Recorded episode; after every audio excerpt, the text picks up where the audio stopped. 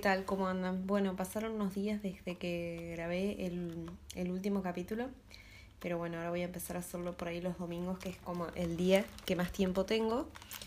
Eh, y es increíble, pero cada vez que quiero, que quiero empezar a grabar o algo, empieza a llorar mi vecinita a más no poder, así que vamos a intentar de que se escuche bien ahora.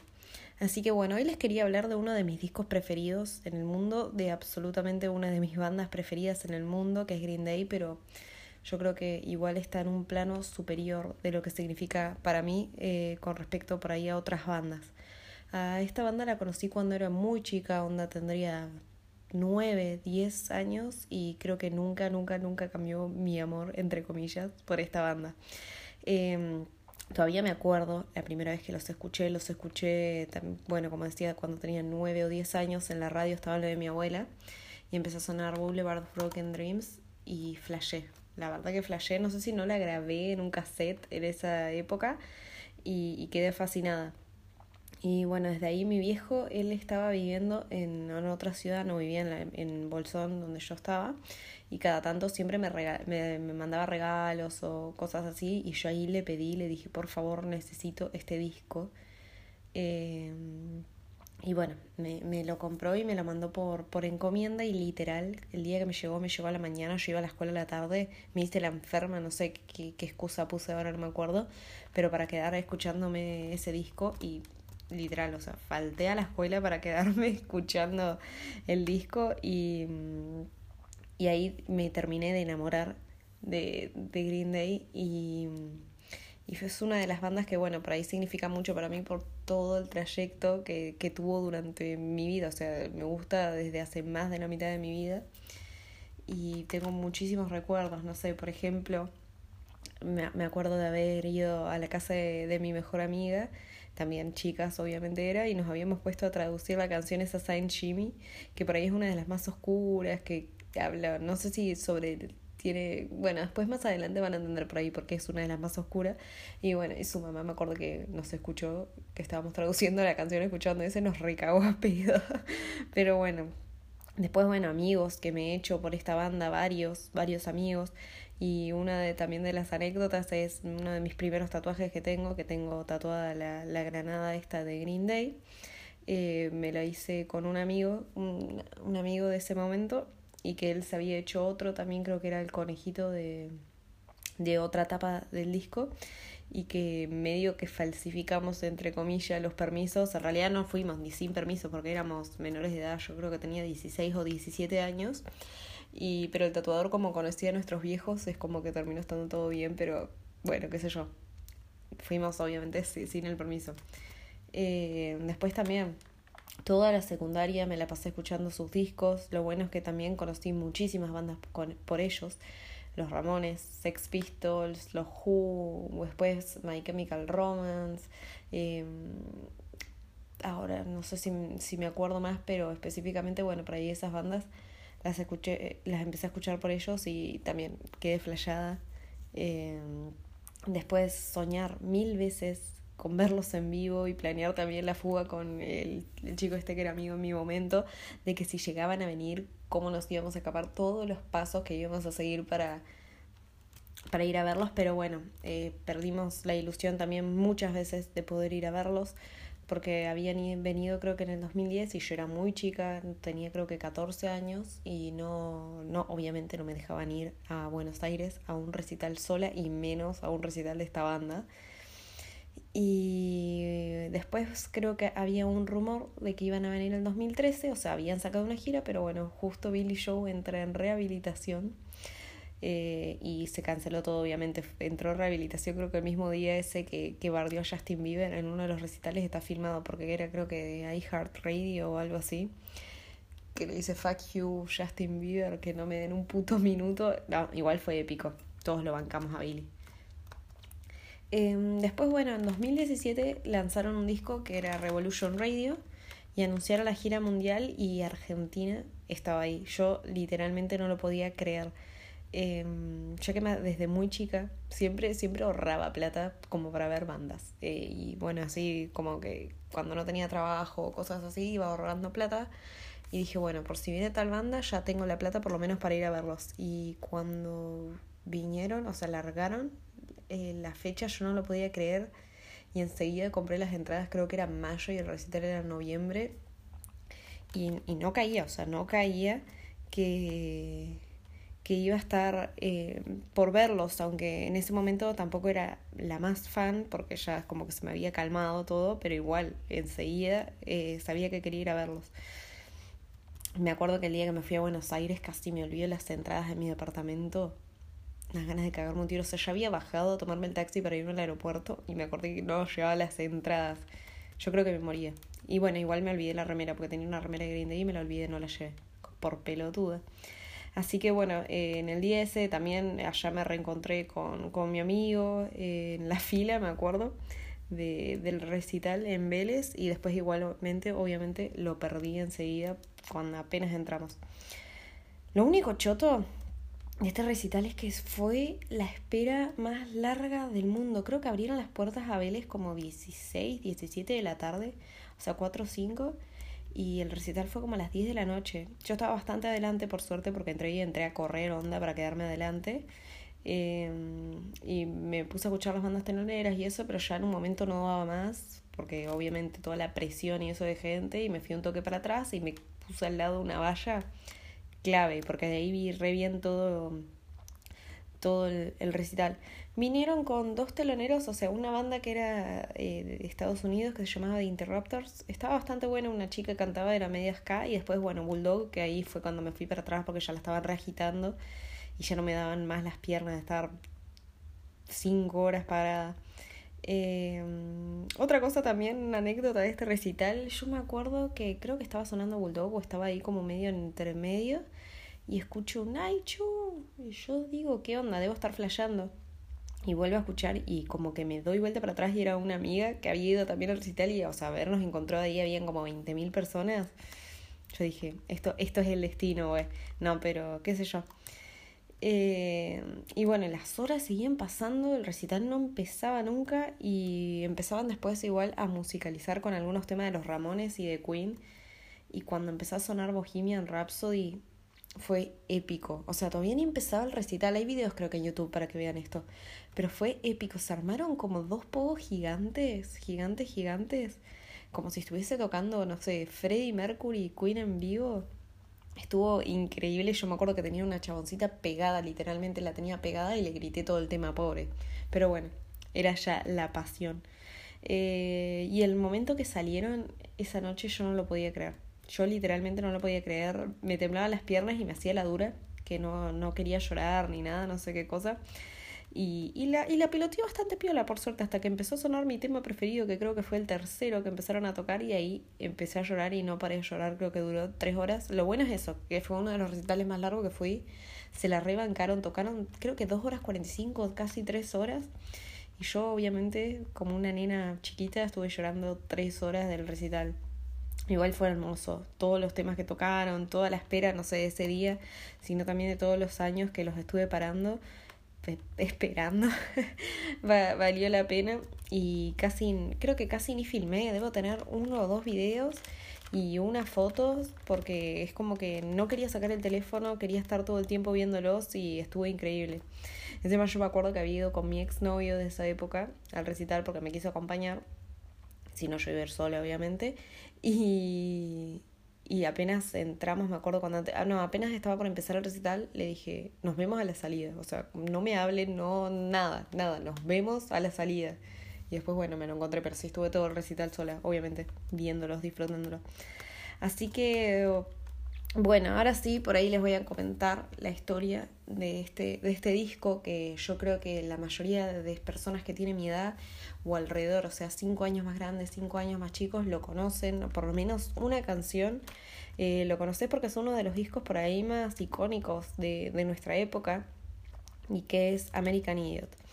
Este disco salió en el año 2004 y mm, surgió de una manera muy peculiar porque ellos en realidad estaban grabando otro disco en el año 2003 que se llamaba Cigarettes and Valentines, ya creo que lo habían terminado, pero eh, justo robaron del estudio la discográfica donde ellos estaban haciendo el disco, robaron los, los robaron las computadoras donde tenían todo, todo grabado y en vez de decir, eh, bueno, lo empezamos a grabar de nuevo, dijeron a la mierda, vamos a hacer otro disco. Y yo creo que fue la mejor decisión que podrían haber tomado en su vida.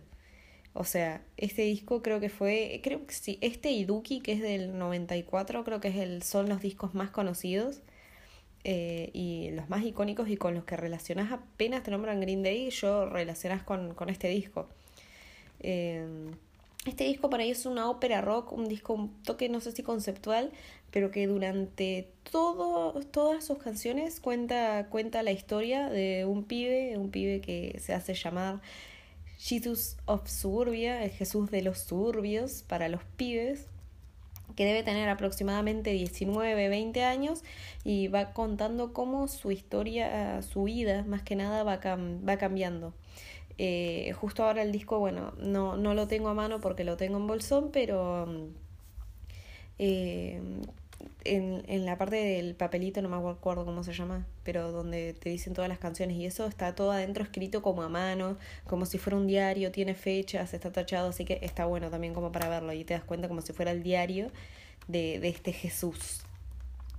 El disco empieza con, bueno, con la canción homónima con American Idiot, que es uno de los himnos de la banda y es en esa época fue un claro mensaje directamente, no se le mandaron a decir con nadie a Bush. Aunque después, bueno, ahora es como que se lo volvieron a dedicar a, a Trump. Pero lo que más nos importa por ahí en esta parte de la historia es eh, la postura política que tiene, mm, que tiene Jesús. Es eh, un pibe bastante, no sé, anarquista y todo el tiempo es como que dice que no quiere ser el, el típico idiota americano que todos, entre comillas, eran en esa época. Eh, después empieza, apenas termina este tema, empieza el tema que tiene como nombre el nombre de este pibe, que es Jesus of Suburbia. Y es una canción bastante épica. Esta canción me gusta bastante. Dura aproximadamente nueve minutos, pero está dividida en diferentes actos. O sea, eh, se nota re claro cuando termina un acto y cuando comienza, comienza el otro. Y todo te va contando un pedacito de la historia. Eh,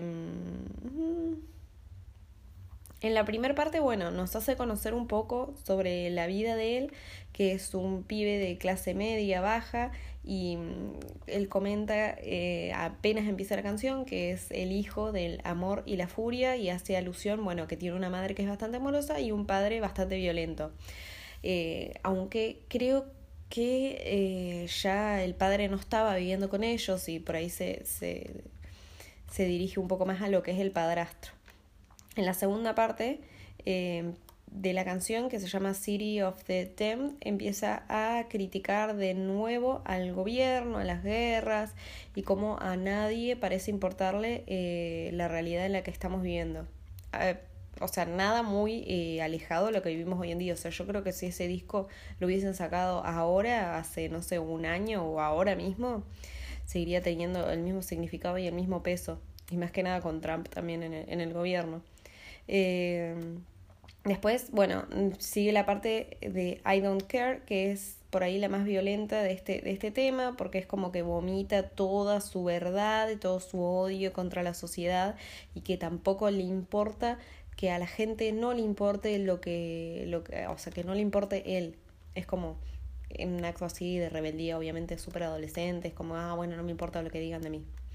Después, bueno, viene otra parte de la canción en donde el chaboncito es como que medio empieza a ir a, terapia, pero ya estaba un poco más deprimido, pero se empieza a dar cuenta que a su terapeuta, entre comillas, o sea, yo digo todo entre comillas porque es toda la visión que él tiene. Em, bueno, se da cuenta que a su terapeuta no le importa nada de su vida y entonces como que medio empieza a caer más en la depresión y en la depresión.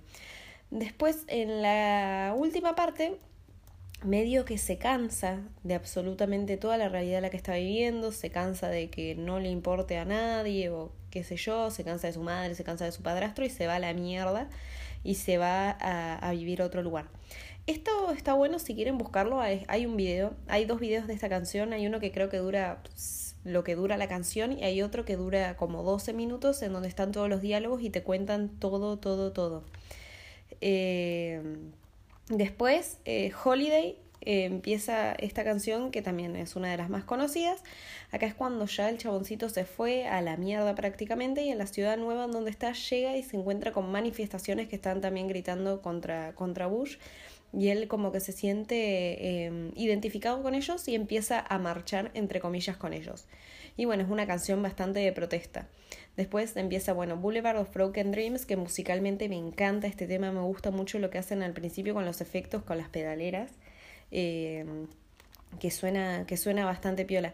Después, bueno, mucha gente y se comparó con Wonderwall porque tiene acordes eh, parecidos. Ni siquiera creo que son los mismos, porque yo una vez me puse a sacarlos en la guitarra y no son los mismos. O sea, Wonderwall tiene como eh, acordes un poco más difíciles. Esto, eh, Boulevard of Broken Dreams, creo que son cuatro acordes que siguen durante toda, toda la canción.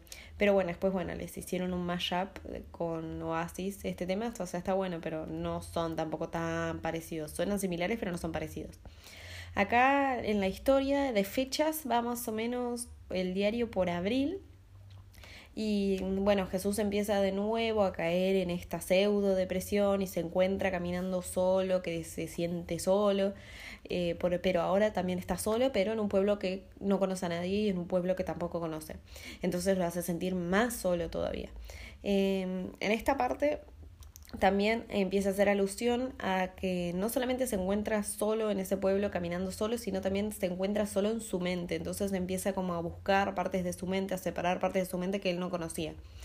Esto por ahí es un poco más clave para lo que va a venir después.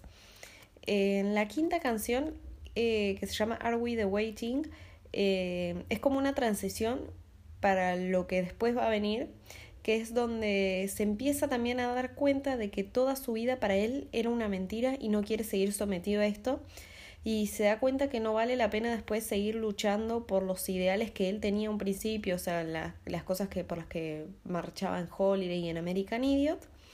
Em, porque él siente que al ser muy minoritarios estos ideales, nadie le va a dar bola y nadie nunca nunca va a conseguir como nada. Entonces él decide ponerle un fin a, a, a su vida, no a su vida, sino a su persona, por cómo era a Jesús de los suburbios, y empieza a, a comenzar una, una nueva etapa, valga la redundancia. Eh, acá es cuando apenas, o sea, está terminando, creo que uno de los tambores de, de esta canción engancha enseguida con la próxima, que es Saint Jimmy, que es la canción más punk de, del disco y por ahí una de las más punk de, de la banda, hasta creo que desde Insomniac, que no hacían por ahí algo así como más, más punky. Y acá es cuando se le da la, la bienvenida a su otra personalidad o alter ego, que es eh, Saint Jimmy. O sea, Jesús de los suburbios pasa a estar de lado y se convierte en este Saint Jimmy, que es un chaboncito más rockero, más punk, más anarquista, que le importa toda una mierda, se empieza a drogar, empieza a tener como una vida así más, más de excesos. Se hace por ahí más rebelde y un poco más egoísta, pensando únicamente en lo que él quiere. Eh, en la próxima canción es como que vuelve, es como yo también lo veo con un poco en los bajones que suele tener el tema este de la droga, de que bueno, se encuentran así en la cúspide, después es como que bajan, suben, bajan todo el tiempo y esto se nota de nuevo en la próxima canción, que es Give Me Novocaine, que mm, es una canción bastante tranqui, tiene unas ondas así tipo Hawaii. Em, que contrarrestan por ahí con un, con un estribillo un poquitito más violento que suele tener y él empieza de nuevo con todo este tema depresivo, que el cambio este que hizo en su vida, él siente que no, no lo completa como persona y por ahí se siente más deprimido todavía que antes y esto por esto todo el tiempo es como que piden que le den novocaína que ahí estuve googleando y es, es una droga que se utiliza como para sedar y anestesiar a las personas y que es derivada de, de la cocaína. Apenas eh, termina esta canción, engancha con otra, porque eh, esto es lo que tiene también el disco, que por ahí no tienen como un segundito así de pausa, un, un silencio, un tiempo de silencio, no, engancha directamente casi todo con, con otras canciones. La próxima canción eh, se llama She's a Rebel y en esta parte el protagonista conoce a una minita porque sí, porque hay que ponerle una historia de amor para que funque toda la cosa, ¿no? Y para terminar de completarla. Así que enseguida como que la ama por siempre, se reenamora y esta canción es como todos halagos para ella. Em, es como que, que, desde su perspectiva la, la, la minita está perfecta. Eh, todos la conocen, todos la quieren mucho esta chica, pero nadie conoce en su nombre. Entonces la deciden llamar What's Her Name, que una traducción por ahí más eh, fiel sería un cómo se llame, cómo, cómo se llame.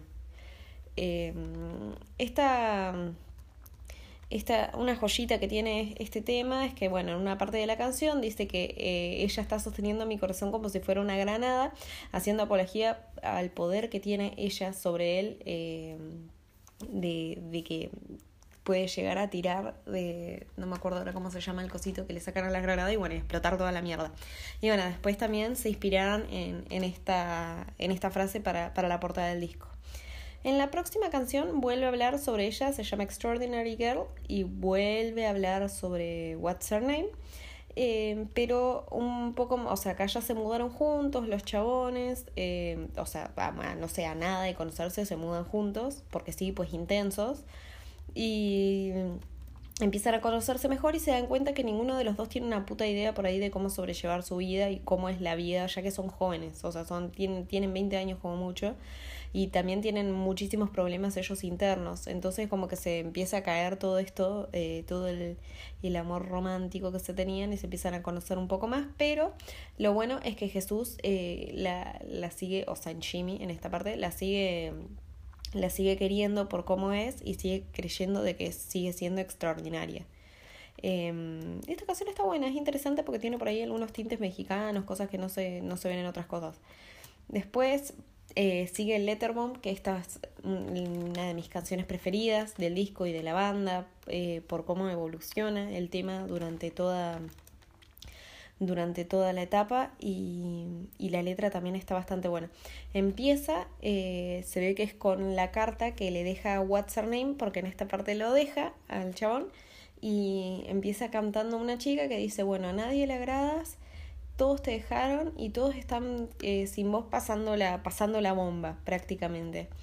Entonces eh, lo deja a, a San Jimmy porque siente que estaban empezando a tener como una relación bastante tóxica y directamente le escribe una carta. O sea, ni siquiera le dice, le escribe una carta y se va a la mierda.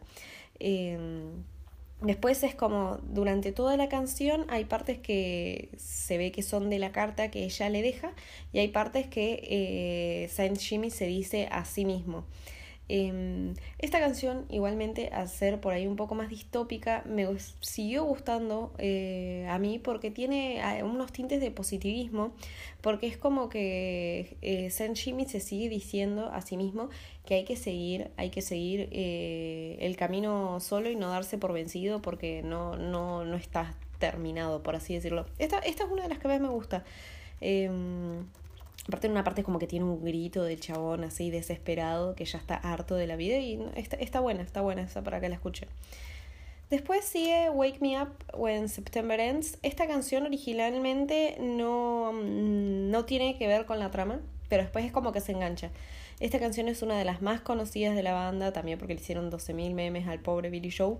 Y esta canción eh, surgió cuando él era muy chico porque se le murió el padre, onda cuando tendría más de 12 años creo que no, y cuando termina el funeral del padre, él, él cuenta en una entrevista que, que, se va llorando a su casa a encerrarse como en el armario y la madre lo quiere sacar, lo quiere sacar a toda costa y él dice que no, que, que lo, lo despierte cuando termine de septiembre. Y de ahí surgió esta, esta frase tan, tan icónica. Eh, igualmente también se amolda bastante a lo que es el disco, porque aparte en la canción anterior lo habían dejado a Saint Jimmy y puede ser también como una forma de canalizar esto, todo lo que estaba sintiendo en este momento, eh, todo, todo el desamor porque lo había dejado su novia prácticamente. Después sigue Homecoming, que es una canción como Jesús como Jesus of Suburbia, que está eh, dividida en, varios, en varios temas. Eh, empieza eh, nuevamente con la muerte en esta, en esta ocasión, pero de su alter ego, de Saint Jimmy, decide matarlo nuevamente, o sea, matarlo por primera vez, eh, para, para volver a ser por ahí lo que alguna vez había sido, para volver a ser ese Jesús de los suburbios. En la segunda parte empieza a contar cómo sentó cabella, entre comillas, sentó cabeza, cabella, me sonaba medio mal, cabeza, entre comillas, y se consigue, no sé, un trabajo así de oficina. Eh, y en esta parte también él dice que a nadie le importa lo que él haya decidido, pero por ahí de una forma más melancólica que la canción de Jesus of Suburbia, porque acá es como que lo dice como una forma más depresiva. La otra era como rebelde güey, o sea, me chupa un huevo todo lo que piensan, acá es como a nadie, a nadie le importa lo que me pasa a mí. Eh, Después vuelve a empezar la parte de Nobody Likes You, que es como la parte que le había dejado la novia en la, en la letra, en Letterbomb, esa que decía, bueno, que a nadie le interesaba, nadie le gustaba cómo era él y que todos la estaban pasando bomba sin él. Pero esta vez también está como un poco más sumida todo lo que es la depresión, eh, empieza a pensar en por qué lo dejaron y pensando también en lo miserable que es su vida como oficinista y llevando toda esta vida monótona todos somos Jesus igual en esta parte, pero no. Eh, después, en la próxima parte, engancha como que lo viene a visitar un amigo de otra, de otra ciudad que es baterista y le cuenta, le empieza a contar toda su vida de excesos, que va, que viene, deja hijos por todas partes, se la da el estilo Diegote. Eh, y, y, eh, Jesús en esta parte se da cuenta de que todo este camino que, que hizo fue prácticamente en vano y que extraña eh, su vida anterior. Entonces en la parte que sigue de la canción se resigna ante todo y decide volver a su casa con su mamá y con su padrastro a seguir, a empezar una vida conformista, eh, una vida que era la vida que él tanto criticaba que llevaban sus amigos falsos en, en Shingletown, que es la, primera ciudad en donde él estaba. Y por último termina con What's Her Name, que es una canción que le dedica a, a su exnovia. Y es, es, una carta de amor prácticamente. Él flashea verla en, en su pueblo, en Shingletown, donde, donde está, en su ciudad natal. Pero se da cuenta que no, que como que la imaginó, la estaba soñando, entonces empieza a, dejarla ir, a dejarla a, soltar todos estos sentimientos, pero eh, dice que se va a olvidar de ella, pero no que se va a olvidar de todo lo que sintió cuando estuvo con ella. Esta también está buena y es una forma de cerrar el disco por completo que es muy diferente a la forma en la que lo abren. Está buena toda la evolución musical que va teniendo eh, el disco em, porque te hace pasar como por todos los estados de ánimo que él estaba teniendo en ese momento. Em, muchas cosas, bueno, de estas las, las hice sacando la, la, las letras de las canciones después estuve buscando en un blog de encontré de un traductor de rock como para darle un poquito más de, de contenido. Eh, de esto está interesante también aclarar que hubo un musical que se hizo a nivel mundial. Acá en Argentina se estrenó el mismo año que, que vinieron ellos, en el 2017. Eh, creo que actuó Sophie Morandi, creo que fue una de las protagonistas. Y yo, a mí me hubiese gustado ir a verlo. Lo único choto es que todas las canciones iban a estar traducidas en español y que era, y era medio malísimo, pero vi fotos y eso y la escenografía se veía bastante piola, pero bueno, no pude ir porque justo había como una diferencia entre entre las fechas de, creo que eh, el musical terminaba en octubre y el recital era en noviembre, pero onda el 20 de noviembre y no sé, no podía ir dos veces a Buenos Aires en esa época porque estaba cursando la facultad y ya me quedaba libre. Igual creo que casi me quedo libre en una materia por haber ido y no haber estudiado para un parcial, pero bueno, ya está. No me arrepiento. Y después iban a hacer una película, ellos también, me acuerdo que iban a hacer una película sobre, sobre esta historia, pero nunca, nunca terminó de salir a la luz, se ve que, que bueno, por discordancias y diferentes cosas que pudieron haber pasado en el medio.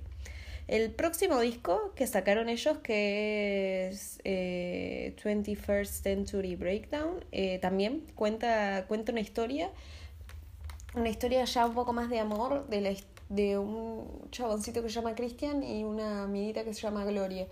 Pero, pero bueno, no se las voy a contar porque obviamente se va a hacer larguísimo. Así que bueno, por ahí más que nada conocer, contar cosas eh, de la banda esta que está bastante interesante, a mí me copa mucho eh, y que por ahí si conoces así como temas sueltos no, no te pones a pensar en todo, todo lo, que, lo que significa. Pero bueno, así que esto, esto ha sido por el capítulo episodio de hoy y el próximo domingo seguiremos con más.